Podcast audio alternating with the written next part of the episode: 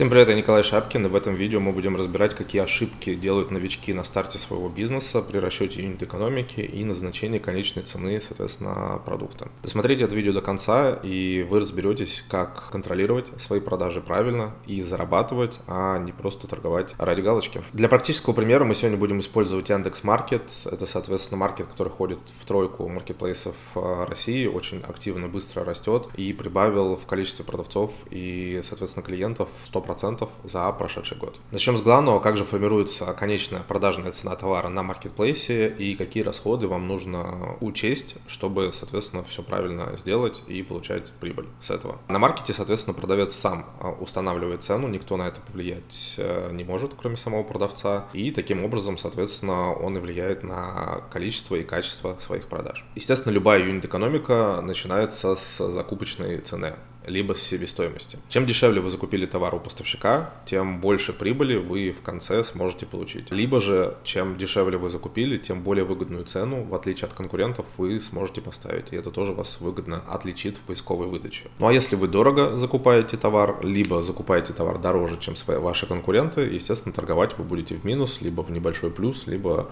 в ноль. Ну а какой смысл вести такой бизнес? И тут, естественно, нужно правильно выбрать э, себе поставщика. Я рекомендую выбирать сразу двух-трех поставщиков с э, одинаковым качеством товара, естественно, чтобы иметь под рукой второго, третьего поставщика, если у первого, например, закончится товар, либо он повысит цены, либо произойдет какой-то форс-мажор, не знаю, фабрика сгорит, склад сгорит и так далее. Все это, естественно, возможно. Почему нет? И если у вас будет, естественно, несколько поставщиков одного и того же качественного товара, то вы не будете переплачивать, например, за ту же срочность. Если вы ушли, например, в out of stock, вам срочно нужен товар, поставщики некоторые за срочность могут, естественно, соответственно, взять намного больше денег. Для этого и нужны несколько поставщиков. Соответственно, дальше идет расходы на логистику, оформление документов, аренду склада, если он, он у вас есть, естественно. У начинающих бизнесов с небольшой командой и с небольшими оборотами эта статья расходов не занимает каких-то приличных сумм денег. У больших опытных селлеров, естественно, это уже очень существенная часть расхода. И изменение там на 1-2% в ту или иную сторону уже может серьезно повлиять на вашу конечную прибыль. При этом же новичкам с обычными товарами, которые не стоят супер дорого в обработке, я рекомендую использовать э, склад маркетплейса, чтобы маркетплейс полностью отвечал за хранение товара, за доставку его до покупателей, за возвраты и все остальное. Таким образом вы уберете с себя много операционки, много головной боли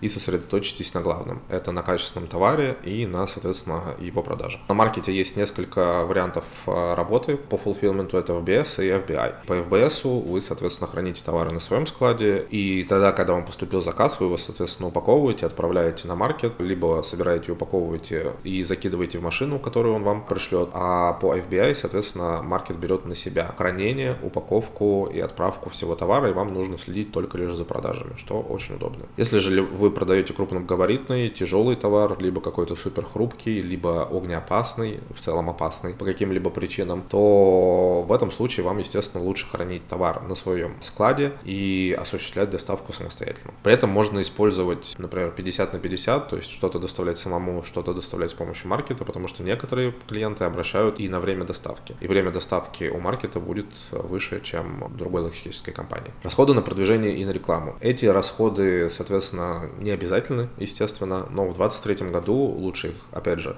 заложить, чтобы просто быстрее расти и иметь больше продаж в меньший период времени. Дальше идет расходы на комиссии маркетплейса. Они зависят от огромного количества показателей, показателей, от того, как вы работаете с маркетплейсом, храните товар у себя, храните на маркетплейсе и так далее. Также мы не забываем про то, что если вы брали кредит, либо привлекали каких-то инвесторов, то, естественно, вам нужно платить какой-либо процент. И это тоже надо учитывать в вашей юнит-экономике. Дальше идет расходы на налоги, на зарплаты, какие-то еще обязательные платежи. Опять же, на старте это будет незначительная часть денег ваших составлять, но больших компаний налоги и фонд оплаты труда занимают очень серьезные доли расходов, соответственно. Поэтому лучше начинать их учитывать правильно с самого начала. Иначе можно попасть в кассовый разрыв. Если же у вас есть какие-то дополнительные расходы, также включайте их в юнит-экономику. Главное вам рассчитать все-таки прибыльность одной единицы товара. Любая расходная часть должна входить в продажную цену одной единицы товара. Только так у вас получится правильная и прозрачная экономика. После того, как вы определили оптимальную для себя цену, важно сделать ее конкурентоспособной. Карточка товара на Яндекс.Маркете объединяет предложения от нескольких продавцов. Здесь все работает как, например, на Амазоне. Выигрывает тот, у кого самая конкурентная цена. Исследования маркета показывают, что около 80% всех а, заказов приходится на предложения, которые занимают главное место в карточке товара. У товаров с самой конкурентной ценой выше шансов а, туда попасть и получить все продажи. Кроме низкой цены, естественно, алгоритмы маркета также учитывают программу лояльности, участие в акциях, скорость доставки и другие факторы, которые влияют на удобство пользователей. Например, одна из самых заметных акций, а значит и ключевая для всех продавцов на маркете, это бестселлеры маркета. Соответственно, она проходит в две волны каждый месяц, мы уже про нее рассказывали, и дает 3 икса в обороте у большинства продавцов, кто в ней участвует, и примерно в 2,5 раза повышает показы. При этом ваши товары, естественно, показываются на самых заметных местах э, распродажи, и маркет сам за свой счет дает вам сниженный тариф на размещение, а покупателю дарит, соответственно, скидку. Все это за его счет. Для участия нужно иметь фокусный ассортимент.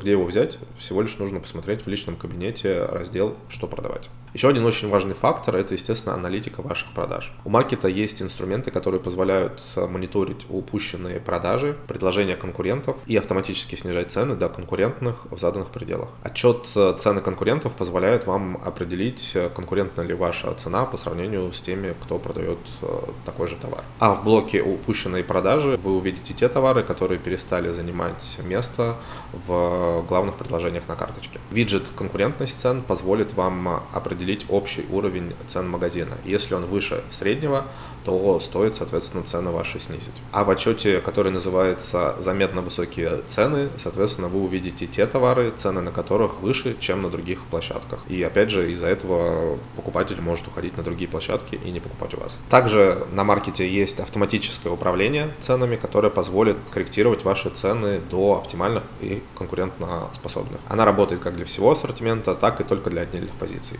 Соответственно, какие можно сделать выводы? Для торговли на маркете важно учитывать юнит-экономику, но также и важно следить постоянно за ценами, чтобы они были конкурентными. И главное, нужно попадать в главные предложения карточки. Ну а если вы будете в главных предложениях карточек, соответственно, вы будете претендовать на 80% продаж этой карточки, что очень круто. Ну и не забываем про все инструменты маркета, которые, соответственно, вам э, позволяют следить за ценами и повышать тем самым продажи без дополнительных вложений в маркетинг. Поэтому обязательно нужно внимательно следить за своими расходами, за своей маржинальностью, чтобы участвовать в акциях, чтобы понижать цену, когда это надо, и повышать, естественно, когда это тоже необходимо. Пока.